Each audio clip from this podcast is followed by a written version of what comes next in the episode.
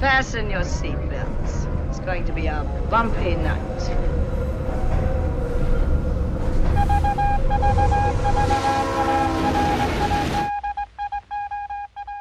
Hola, buenas noches, buenos días, buenas tardes. Bienvenidos, bienvenidas a, este nuevo episodio de, de, Los Trenes en la Noche, este podcast que comparto con mi queridísimo Juan Ramón Ríos. Mi nombre es Fernando Jiménez, en el que hablamos de cine, de cosas que nos llaman la atención sobre las películas. Esta ocasión vamos a hablar de, de Infabric, la, la, película más reciente del director Peter Strickland. Se estrena en, en Amazon Prime, en la plataforma de, de, Amazon, el pasado primero de octubre. Sí, porque o sea, la, la fecha que, que, tiene como de, de inicio es eh, 2018, que se estrena en el Festival de Toronto, en el TIFF. Y pues desde ese estreno en septiembre de 2018 en, en Toronto, se le ha pasado dos años en festivales, eh, recorriendo algunos como el Fantastic Fest, el Festival de San Sebastián, el Tribeca, y, y, su estreno así como oficial en, en, cartelera en Estados Unidos fue hasta el 6 de diciembre de 2019. En México la iban a, estaba proyectada también para, para pasar en, en, salas, la iba a distribuir eh, Mantícora, se llama, es una, es una distribuidora que justo está como especializada en películas de terror y fantástico, pero se nos atravesó una pandemia una global, una cosita pequeñita. Pe pequeño problema, sí. Pero bueno, o sea, no, no estamos así como tan restringidos de hablar solo como de cosas este, súper actuales, pero en realidad para México su, su, estreno en Amazon Prime este pasado primero de octubre, pues sí fue el estreno nacional, por así decirlo, ¿no? En, en streaming, eh, o sea, hasta en este momento es que se puede ver de manera oficial en, en nuestro país. ¿Y quién compone el cast de Infabric, la, la nueva película que según yo recuerdo no tiene traducción? No, no creo, que, creo, que en Infabric, creo que en, en, Amazon Prime sí está como vistiendo la muerte. Infabric, dos puntos, vistiendo la muerte. Ok, si nos faltaba. ¿Cómo, lo, ¿Cómo, lo, hubieras puesto tú, Fer? No sé, en fábrica, no, no sé. Horrible, ¿no? eh, bueno, el cast, bueno, hablamos de, de Infabric, es una, una película eh, todavía con corazón muy independiente. Claro. Eh, el cast es una prueba de ello eh, los nombres que les vamos a decir a lo mejor no, no, muchos los ubican, como nosotros tampoco. bueno, no estamos tan al tanto. Eh, la protagonista, eh, de, por lo menos de, de, una buena parte de la película, hablaremos de eso más adelante, sí. es Marianne Jean Baptiste, es de, de Inglaterra, la mayoría del cast son ingleses. ella participó en, tiene créditos en, en Secrets and Lies de, Mike Leaf. O sea, bueno, también participa Gwendolyn Christie, que a lo mejor es la, la que más reconoceremos porque es Brienne of Tarth. Super Brienne of Tarth, Brienne Game of, Thrones. De Game of Thrones. Uno de los personajes más queridos de la gente que, que disfrutó esta serie. Eh, Jay Ganaye, que aparece como uno, bueno, el, el hijo de, de, de, Sheila, que es la, la protagonista, eh, interpretada por Marianne Baptiste, que les decía. Leo Bill, Hayley Squires. Eh, los comediantes Julian Barat y Steve Oram, de ellos decimos que, que son comediantes porque también es algo que, que más, más adelante hablaremos con más detenimiento. Fatma Mohamed, actriz rumana que ha participado en, en todas las películas de, de, de, Peter Strickland, ¿no? Y en estas como alianzas que, que, que se generan esta química, ¿no? Entre director, actor, este, director, actriz. Eh, aquí funciona bastante bien, ¿no? Y y lo, iremos comentando. Todos los que participan, todas las que participan, ninguna es un, un, una actriz, un actor este, jalador, pegador, que, que, vaya a hacer que la gente acuda a ver la película, ¿no? Y es parte de la apuesta y del, del, del lenguaje y la, y, la, y la, propuesta que está haciendo Peter Strickland con su cine. Con su espíritu independiente que, que justo tiene. Eh, bueno, él, eh, Strickland, dirige y, y escribe, el, de él es el guion. En la dirección de fotografía está Ari Beckner, que bueno, ahí el, título que podríamos recordar eh, pasado de su filmografía es Lady Macbeth, una película del 2016 con Florence Pugh, que es una actriz eh, reconocida, es la actriz de Midsommar, por ejemplo. Tiene esta película anterior de, Lady Macbeth, en donde el director de fotografía trabajó. En la edición está Matías Fekete, ha trabajado en todas sus películas, también ha sido su editor de cabecera. Eh, creo que en la única en la que no aparece como el editor principal es en Berberian Sound Studio, pero sí está como en el equipo de, Tiene ahí como un crédito como editor asistente, una cosa así. Pero sí ha estado eh, su nombre al frente de, de, la mayoría de las producciones de Peter Strickland. Y, y bueno, hay, ya llegamos como a la parte de la música. Y ya hablaremos largo y tendido de esto, pero para adelantarlo es de, esta banda que seguramente nadie conoce, no se hagan los que la conocen porque nadie la conoce, tan independiente que se llama Cavern of Antimatter, algo así como la caverna de la antimateria, y que bueno, ya hablaremos que es parte como de los de ciertos vicios del, director, ¿no? Con, con la música. Sí, justo a mí me llamaba la atención cómo la primera película, el primer largometraje de Strickland, Katalin Varga, una película del 2009, estuvo en el Festival de Berlín eh, en, ese mismo año, en el 2009, y el premio que se llevó fue la contribución artística al diseño sonoro creativo. O sea, fue como el, palmarés que se llevó en ese festival. Y pues que se, creo que se convertirá como en el gran referente del cine de Strickland, ¿no? O sea, cómo maneja la composición del campo sonoro, los espacios, el diseño mismo de, del sonido en sus películas.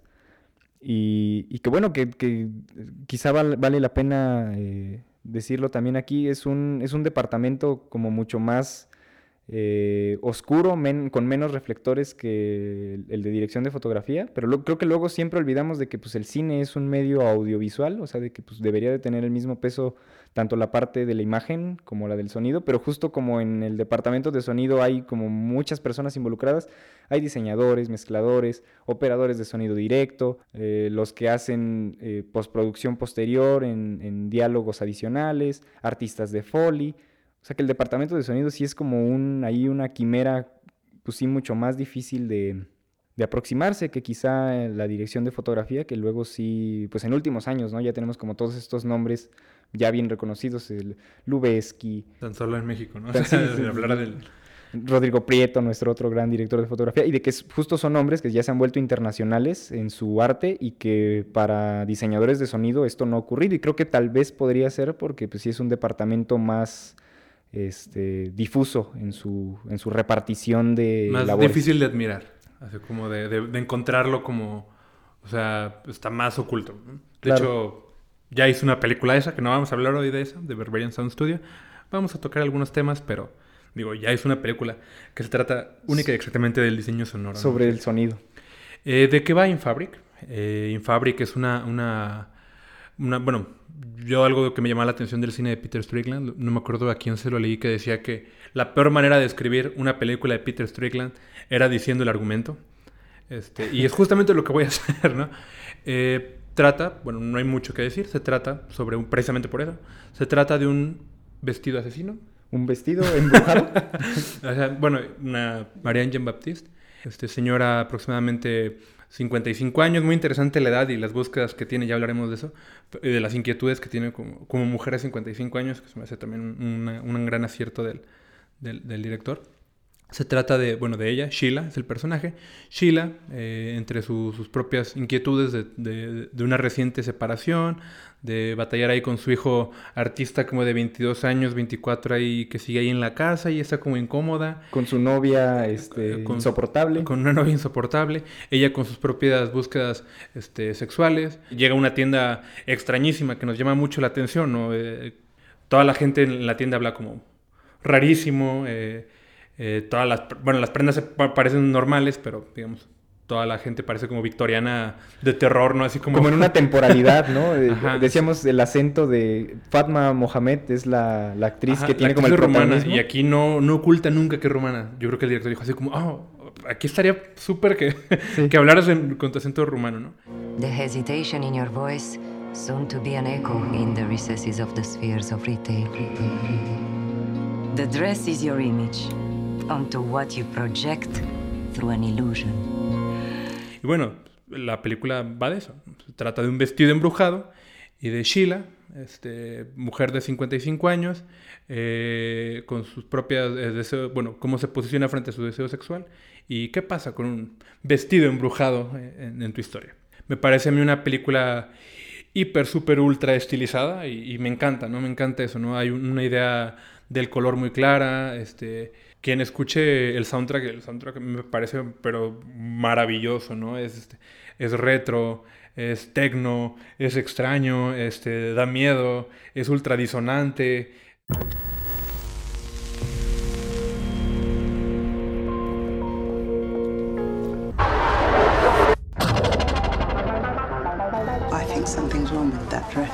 Don't tell me you're scared of a dress. Ripped it to pieces. Span spanking new almost. Such a pretty dress.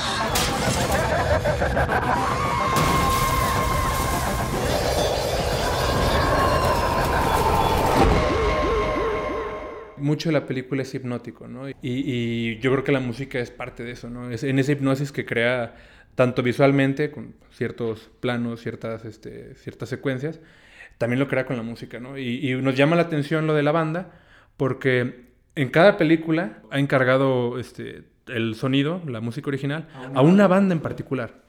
Yo creo que eso también habla como de, de la idea que tiene sobre lo que significa ser un autor o una autora, ¿no? Este, la, para Berberian Sound Studio es la banda Broadcast. Para The Duke of Burgundy es esta de Cat Size, que tiene un nombre bien bonito. Que también habla como del- de la construcción de la atmósfera también, ¿no? Esto que dices de- del autor. O sea, de, de a, a quién le voy a encargar pues esta situación de sensorialidad sonora y que también construye espacios. Nos llama la atención que, que asigne como esa tarea tan importante de tú hazla, ¿no? No sé si escuchó las tres canciones que tienen en Spotify, si son amigos, y dijo, ah, esta película va por acá, ¿no? Pero, pero se nos hace un, un olfato eh, gigante, ¿no? De- y que habla muy bien de, de- de un, de un autor, de una autora, ¿no? Este, ¿Por qué? Pues porque eh, la película funciona, suena, suena fabuloso. Eh, es un, decíamos que no somos de las personas que nos guste. Yo en lo particular no, no, no, no, no estoy poniendo como el soundtrack de Titanic para hacer la comida, pero este soundtrack me gusta y lo puedo escuchar y, y- y no recuerdo que me haya pasado algo así en el cine reciente, ¿no? De revisar tanto un, un soundtrack, ¿no? Y, bueno, o sea, también en esto que hablamos de, de esto de cómo la sinopsis podría arruinar la experiencia de la película de, de Strickland, es, es quizá porque no es lo más importante y creo que eso también está como muy claro en, en su filmografía. Eh, hay una búsqueda mucho más sensorial, mucho más de una experiencia que estarse como preocupando por una situación más de la trama o de la narrativa. Acá decíamos también, hay, hay como una eh, fragmentación como muy clara entre una primera y una segunda mitad de la película. Que, este, bueno, yo, yo, por ejemplo, la primera vez que, que la vi hace, al- hace algún tiempo, hace un- seis meses. Cuando un- fuiste al festival de... Ah, sí. No, eh, pero la, la- la primera vez que la vi, justo, o sea, como viendo algunas de las críticas de, de que dicen de que, hay- de que hay dos, dos mitades en la, en la película y de que a la mayoría le gusta mucho más la primera mitad, está con Sheila, eh, que la segunda con Reg Peaks y su pareja Es el nombre del personaje. Ah, bueno. Ah, es el, sí, el nombre de, de- estos dos Que personajes. ya de se van la- a acordar más del nombre del personaje que yo creo que el nombre del actor, ¿no? Ray Speaks. Sí, este. Y, y- y- y yo en esta, o sea, en esta segunda vuelta que le di, o sea, como que revaloré mucho esa segunda mitad. Y, creo que en realidad, o sea, justo el punto de, dividir la película en estas dos partes es de que al, al hacer esta diferencia de un primer momento con una serie de personajes y un segundo momento con otro totalmente distinto, es de que en medio queda el vestido. Y de que pues eso justo también habla de cómo eh, de alguna manera pone por detrás al reparto y pone por encima la situación de la experiencia, de lo áptico, de esta búsqueda de texturas, de ambiente. Ya, ya lo decimos, el, el- diseño de producción de la película es bellísimo, con un estilo como muy identificado. eh, y, que pues justo habla, o sea, de, de- de- de este espectro en el que se encuentra eh, el director Peter Strickland. Si, si no han visto sus, sus películas previas, les, les recomendaríamos que le den una, una buscada. Creo que son, son todos una, una piscina de sensaciones cada una, ¿no? Sí, y bueno, cuando decíamos el... No hay, no hay más que decir, no se trata del, del vestido embrujado, de cómo afecta la vida de Sheila en un primer momento. Eh, en un segundo momento, cómo afecta la vida de Ray Speaks y, de, y de Babs, ¿no? Dos personajes. Parecen eh, dos cuentos en la misma historia, ¿no? Y, y tiene ese formato que a mí me parece también muy interesante, porque lo único que, que, se- que, bueno, que permanece es precisamente el vestido, ¿no? Y, y el vestido, no, no, no- en, bueno, en ningún momento me parece que sea como, este, el protagonista, por así decirlo, ¿no? O sea, no, no creo que haya como tanta tensión en, en, en que crezca el vestido, ¿no? Sino son, son dos, dos fábulas, dos cuentos, sobre el significado del vestido y, cómo el vestido embrujado impacta la vida de las personas. Claro, Que, es como, bueno, es como un protagonista invisible, subterráneo, De acuerdo. que amarra las dos historias y, y que habla justo de esta construcción de atmósfera, de cómo algo que no está tan presente sigue siendo como lo más importante. Porque creo que también esto lo, lo hablamos de cómo la película eh, toca una situación como de fetichismo sobre los objetos. Algo que, que quizá podría venir de- del interés que también descubrimos por ahí que tiene el realizador en, en el cine de Buñuel. Pues es de estos grandes cineastas como con búsquedas de hacer exploraciones acerca del deseo y que, y que bueno, acá es, un- es como un heredero ahí que se cruzó como, como con un linaje de cineastas más tirados a lo experimental. Ahí que- querríamos quizá ampliar un poco más este, eh, este concepto que podría ser hasta peyorativo eh, de, lo experimental, pero que nosotros acá podríamos hacer una defensa alrededor de él. Sí, antes de, grabar recordábamos que hace tiempo que nos tocó escuchar al escritor argentino César Aire en alguna presentación. Cuando estuvo acá en Querétaro en el nuestra- Festival, ¿no? Hizo en nuestra ciudad, ajá. Él decía que, que le chocaba como autor que le dijeran que, que- que estaba haciendo literatura experimental. Porque decir experimental era como un experimento que sale mal, ¿no? Y, y se nos hace como, como muy interesante porque culturalmente creo que es eso, ¿no? Una banda es experimental. Cuando es Ajá, cuando- incomprensible, ajá, cuando- este, ajá. como, ay, esa cosa que están haciendo. Ajá, o cuando algo, cuando cualquier cosa no funciona es como de, ay, qué padre, qué experimental, ¿no? Ay, sí. Eh, y, y precisamente en el cine, cuando le, le- le ofrecemos como una mirada adecuada al, al- al llamado o al mote experimental, nos encontramos con, con trabajos como el Strickland, ¿no? Eh, deci- decíamos al principio que, que es este, un cine hiperestilizado, ¿no?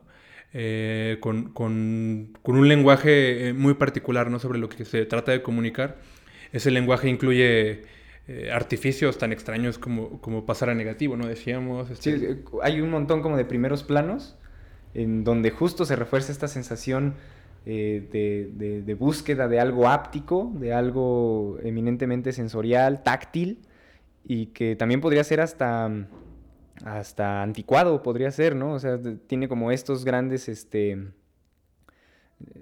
tiene como estos primeros planos, decimos, a catálogos eh, antiguos, ¿no? Y- y de repente lo que invade la pantalla son las páginas de catálogos de ropa, que luego justo se van a negativo, tienen ahí como una textura también eh, como importante. Y, y- y les digo, de- eso está como en esta película, pero a lo largo de toda su filmografía hay como varios lances a, otro tipo de, cine. Por ahí yo encontré eh, en una entrevista que, que cuando estaba en sus 20 el, el director Peter Strickland estuvo muy, muy influenciado por un libro que se llama Light Moving in Time, como luz moviéndose en el tiempo. Es, de, un, es un libro como académico acerca de cine avant-garde, eh, experimental, decimos también. Eh, el, autor es William C. Weiss. Y bueno, el, eh, el director Peter Strickland dice cómo en ese libro, o sea, leía sobre autores que no había visto aún sus obras, Stan Brakhage, Kenneth Anger, Maya Deren, Jordan Belson, Michael Snow, este, y, y- de cómo leyendo de ellos en ese libro, se imaginaba como las descripciones que hacía este académico al respecto del cine de, de estos realizadores. Y, y, eran obras que no había visto, pero que imaginaba y que como esa anticipación se volvió como una parte fundamental y que también es un desarrollo de la imaginación, ¿no? O sea, cómo es el estar leyendo algo que aún no has visto, pero que te despierta una curiosidad sorprendente. También ya luego cuando él empieza a hacer su- sus propias producciones es como de voy a buscar eh, hacer esa, eso de lo que estaba leyendo, ¿no? O sea, ya, ya luego habla de que sí, te, terminó viendo, por supuesto, películas de Brakhage, de, de Anger, de Maya Deren, eh, pero pues que en un primer momento fue como esa, como ese chispazo imaginativo de algo que no había visto y él cómo, cómo trataría de representarlo ahora en sus propias producciones y, y que lo decimos, o sea, eh, de, de- de que sí podría de, ser, de desprendernos un poco de esta categoría más peyorativa de lo experimental y de defenderlo como algo ya verdaderamente integrado y completo Y, digo, para que este, no parezca que estamos defendiendo contra nada esta película, eh, eh, tiene que ver mucho con, la recepción que ha tenido en algunos este, sectores de la crítica, del público, eh, porque se le, al- en general al cine de Peter Strickland tiene ahí un, se le tacha de, de aburrido, se le tacha, pero, pero un aburrido diferente, ¿no? Se le tacha de, de, soso, de que no pasa nada. Y, bueno, también en parte la recepción tiene que ver con, con, de alguna manera, cómo se ha mercadeado la película, cómo se ha comunicado. Eh, creo que no lo hemos dicho, pero es una película que pues, estamos de acuerdo que podemos llamar que es de terror, ¿no? Es de terror, está en el equipo mundial del terror, eh, con unos juegos ahí que se nos hacen muy interesantes, pero pues, hay que decirlo, es una película que no se parece a ninguna otra de terror. Este, ¿Por qué? Porque, bueno, no, obviamente no es, no es, de, no es de estas películas de sustos. Eh, no es una película tampoco eh, esencialmente gore, no se trata de eso. Viene, decíamos, tuviéramos que encontrarle una, una genealogía en general a, Strickland, lo encontramos más con, con, bueno, sobre todo en esta película y en Berberian Sound Studio, con, con el género Yalo, ¿no? Con, bueno, más que con el ya- Mira, hasta dije que no lo iba a decir, pero más que con el Yalo, con, con Dario Argento, ¿no? Con esta... eh, me, cho- me choca, me choca la palabra, pero pues, no se me ocurrió otra. Y de hecho, la elegancia, ¿no? Que tiene para, para plantear las cosas, ¿no? Este, Sí, que las exploraciones de Argento son justo estas, ¿no? En el diseño de producción, en los colores, las, las texturas, este, la forma de iluminar, lo que expresan ese tipo de iluminaciones.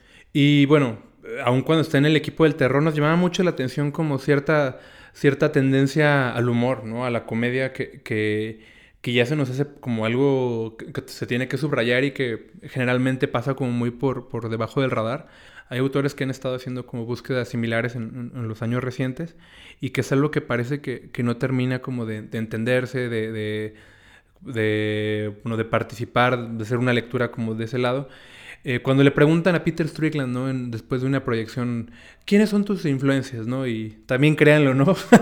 Pero en vez de decir como algún, eh, algún este, director, directora, él dijo así como, no, pues, de hecho, eh, me gusta mucho Ricky Gervais, ¿no? El, comediante, ¿no?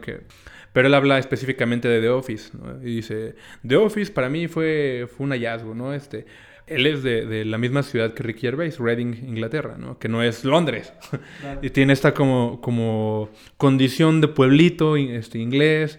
Y, y él dice que le llama la atención The Office, ¿no? Que de ahí encuentra como todo lo que encuentra Ricky Gervais, este, eh, el humor, bueno, todo lo que puede como convertir en, en- en humor. Toma una, una fábrica de papel este, y empieza a hacer como a plantear humor desde, desde la cotidianidad, desde eh, rituales ahí este, muy, muy cotidianos que nadie le encuentra como ningún sentido. Y que también están presentes en esta película, ¿no? ¿no? O sea, justo decíamos cómo hay también hasta una especie como de mofa de estos como trámites o convenciones sociales, de esta mundanidad inglesa, y, y- y que quizá, o sea, justo no es un humor como, como de remates, eh, como muy claros, o sea, de que, de, de- de que uno no sabe bien en qué momento reír, y quizá también hay ahí como alguna explicación como del rechazo eh, como más generalizado de, de muchos espectadores, porque pues es, decíamos, es una película que ni termina de dar miedo, ni termina de botarte de risa, pero sí tiene construida una gran atmósfera de terror y de humor. Sí, y, y creo que, o sea, bueno, a mí sí me dio miedo, ¿no?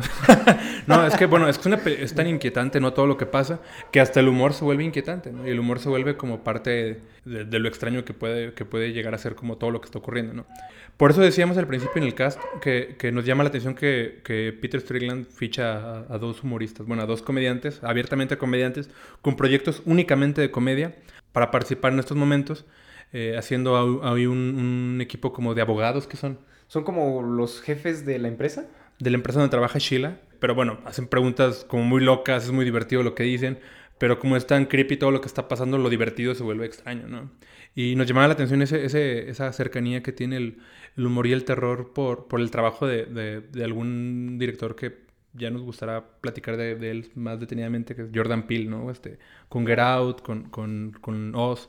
Que bueno, cuando revisamos la, la carrera de Jordan Peele, ¿no? De pasar de ser cómico de, de- de esta escuela como de un humor tan gringo, luego pensaríamos a lo mejor de manera injusta, tan burdo, eh, desemboca en, en- el de pronto de los cineastas más interesantes para el terror, ¿no? Jordan Peele. Y precisamente por eso me, me hace como esta suerte de rima con, con Peter Strickland. Y bueno, eh, de alguna manera ah, nos llamaba la atención este, este planteamiento de The Office, que lo que encuentra Ricky Gervais en, en una fábrica chafita ahí de su ciudad, lo encuentra Peter Strickland en, en- en las tiendas de- departamentales, ¿no? Este, Ricky Gervais encuentra humor, eh, Peter Strickland encuentra un, un mundo, un planeta onírico, inquietante, malvibroso, este, con el que nadie se la pasa bien. Y él dice eso, pues a mí me genera eso, ¿no? Iba de niño a las tiendas departamentales. Este, y, Y lo atrapaba esa atmósfera. Sí, ¿no? De la gente caminando, nadie, nadie, mira, nadie se mira. Este, los maniquíes, ¿no? Aquí no le han dado miedo a los maniquíes. Claro. Y los maniquíes que, por ejemplo, en, en la película anterior de, de Strickland, de Duke of Burgundy, también ya estaban ahí como ocultos, pero ya está como esta línea presente de, de- de que sí, o sea, son figuras inquietantes. Ahorita también pensaba en esto de que, de que sí, sí hay... A mí, por ejemplo, lo que me causó más este, miedo de, de la película fue este comercial que, que ven en la tele, que también está como muy anclado en esto de lo hipnótico, que está presente en toda la película. De repente están viendo el comercial en la tele de la tienda esta de, de rebajas.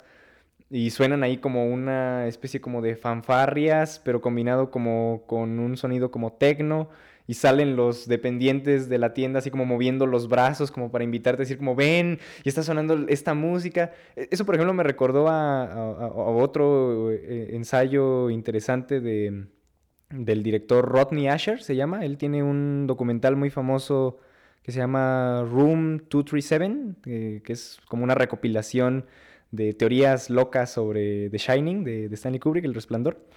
Pero tiene también un cortito que a mí me encanta que se llama The S from Hell, como la S del infierno. Y es como una exploración de un como de la entrada de una productora que se llama Screen Gems y hace como una elaboración de cómo ese de cómo esa entrada, como esa intro de esa productora era totalmente terrorífica en el ambiente, ¿no? Y que, y que es una construcción del ambiente justo desde la textura, desde el sonido, desde cómo suena, de cómo recibimos como esas cosas que luego están así como justo cotidianamente en la, en la televisión, pero que podrían tener como una lectura mucho más eh, escabrosa de- de lo mundano que podrían parecer.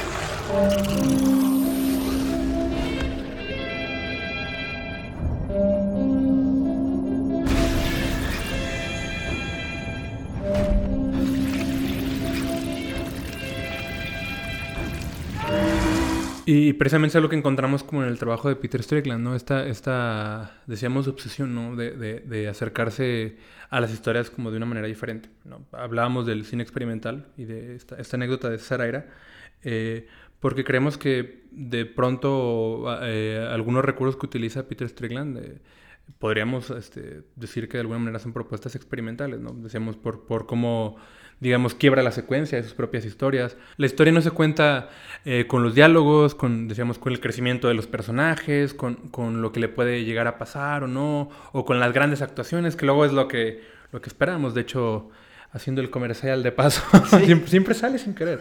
El, el programa pasado hablábamos de Devil All the Time, ¿no? Que, que Esa es una película construida totalmente desde las grandes actuaciones, ¿no? interpretaciones. Y, y cada, peli- que, que cada, cada secuencia es como, ah, qué gran actuación. Y te acuerdas de otra, ah, qué gran actuación. gran- Eh, este cine, de- bueno, el cine de Peter Strickland, In Fabric específicamente, funciona completamente diferente, ¿no? Eh, aun cuando hay una buena actuación de, de, de Marianne Jean-Baptiste. Digamos, eh, no, no, no, no se agota ahí, ¿no? Lo, justo teníamos también un- una, una pequeña charla antes de, comenzar a grabar sobre que esta película, y bueno, el trabajo de Peter Strickland en general, pero esta película eh, sí la podríamos eh, acercar a creadores como David Lynch. Que decíamos que ahora todos dicen que "Ah, esto- eso es li- linchano y cuando cualquier cosa es como oscura, creepy, ah, eso es linchano. Claro. Pero creemos que, te- que, que- que es- que esta... Vamos a seguir vinculando cosas a Lynch, aunque pueda ser como, como trillado, como a lo mejor como muy, muy sencillo. Pero sí, pero sí es lo que, que nos llama la atención, ¿no? Como lo sensitivo, como, como la- las texturas, eh, el diseño del vestido, hay personajes eh, tocando la tela, ironía visual, ¿no? Con, con los juegos de los fetiches, ¿no? Hay este... No se explica nada, no se tiene que explicar nada, ya, pues, es lo que estamos diciendo, que no va por ahí, pero de pronto un personaje está oliendo un vestido, de pronto están este, desvistiendo un maniquí, Eh, y son escenas como muy, muy, muy potentes, ¿no? Y, y- y que, bueno, la película... Como justo en lo sugerente, pero no en Exacto. lo... O sea, no hay nada explícito, pero lo sugestivo se te mete y te lleva como una... Te, te sumerge en lugares extraños. Sí, eh, digo, nunca vamos a, nunca terminamos de entender qué pasa en, en la tienda o, o no es como que viene una revelación y nos diga, ah, por esto, no, no, sencillamente eh, la película es un, despliegue de estilo, de sensaciones, a la gente que le, que le gusta la música yo creo que se la va a pasar muy bien con, con- con esta, con esta película y bueno, si nos empezamos a preguntar eh, o a valorar de acuerdo a la película, las actuaciones o el crecimiento del personaje, nos vamos a perder todo lo que nos está ofreciendo Peter Strickland, que, ya dijimos mucho, es bastante y nosotros nos encanta y que creemos que les puede gustar a ustedes.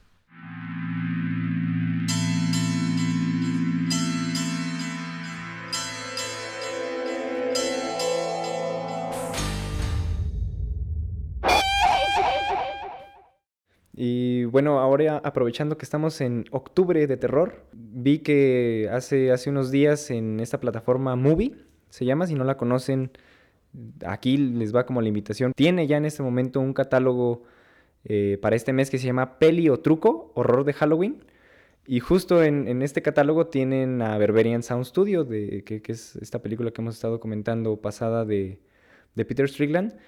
Y ahorita también que salió esto de Lynch, eh, que a lo mejor va a ser como una asociación ahí como más rebuscada, pero también en, aquí en Movie está mm, El Carnaval de Almas, Carnival of Souls, eh, esta película del 62 del director Herb Harvey, y que por ejemplo a mí me llama mucho la atención, es una película que Lynch ha dicho muchas veces que le gusta mucho, que sí, sí, sí se, se adivina ya cuando, cuando la vean, ahí eh, podremos comentar como algunas de las cosas que, que están presentes como las propuestas de Lynch, pero creo que también aquí en, Infabric se recuperan eh, cosas de Carnival of Souls. Le decía a Fer de que están eh, como estas secuencias de, de- manejar, que también hay como a lo mejor para ligarlo con nuestros programas pasados, también en el programa de Charlie Kaufman eh, mencionamos esta cita de- del crítico y escritor David Thompson al respecto de Lynch precisamente. Y, justo en, esa, en ese perfil que hace de Lynch también habla de, de este proceso paralelo que es el conducir y el soñar, que en inglés es mucho más bonito, es el dreaming, driving. Y, bueno, que está, que está presente en, Carnival of Souls, ahí hay unas escenas en- de, la protagonista eh, conduciendo. Y, y justo también la, la trama también está muy llevada hacia la obsesión o la atracción de algo incomprensible, de algo que te jala sin saber exactamente por qué. Y, que bueno, que, también hay, hay- hay- una secuencia muy parecida en, en Infabric que también involucra a la protagonista conduciendo, un accidente, ahí, mm, lo menciono justo como para hacer este, como más explícita la asociación sin, sin caer en más eh, cosas que a lo mejor pudieran arruinarles la, la experiencia. Eh, y otra, así como la última cosa de- del Carnaval de Almas, es que también tiene una escena que ocurre en una tienda departamental y que justo se convierte en una especie como de pesadilla, todo el ambiente que explota ya en, en Infabric. Entonces, bueno, pues les, les recomendamos que se den una vuelta este mes a Movie. Está Berberian Sound Studio, está el Carnaval de Almas, hay por ahí otros títulos que, que sería bonito ver, ver en este mes. Eh, está la mano, Las manos de Orlac, de este maestro del expresionismo alemán, Robert Wiene. Eh, está también varias películas de los hermanos, de estas producciones de los hermanos Corman, de Roger y Jean. La mujer avispa, La bestia de la cueva maldita, eh, Un cubo de sangre, A Bucket of Blood, La tiendita de los horrores. Eh, hay también tres películas de Juan López Moctezuma, este director mexicano de culto, que, pues es, es- es- es buena, buena ocasión para, para sumergirse en este, en este catálogo de movie y de revisar buenas películas de terror. Eh, bueno, pues este, aquí está la, la invitación. Vean Infabric de Peter Strickland. eh, revisen el resto de su obra. Escuchen los soundtracks que nos parecen este, este, súper, súper increíbles e interesantes. Eh, y sobre todo vean Infabric. Infabric, gran película, nos encantó. Y se me pasaba, una, una- un crítico por ahí dice que, que es una mezcla entre Suspiria y Are You Being Served, de este programa inglés setentero de doble sentido, así como la, la escuelita, pero de los ingleses, así de, de- así, así- así de horrible. Pero bueno, es humor sobre una tienda departamental. Si mezclan la escuelita, de, pero de una tienda departamental, con Suspiria del Fabric. surge algo tan, tan único como Infabric y está la invitación eh, a que escuchen, a que vean la película y que escuchen nuestros, nuestros programas pasados. Esto fue Los trenes en la noche con servidor Fernando Jiménez y Juan Ramón Ríos. Eh, vean muchas películas de terror, ¿no? Eh, y, y nos escuchamos en el siguiente programa.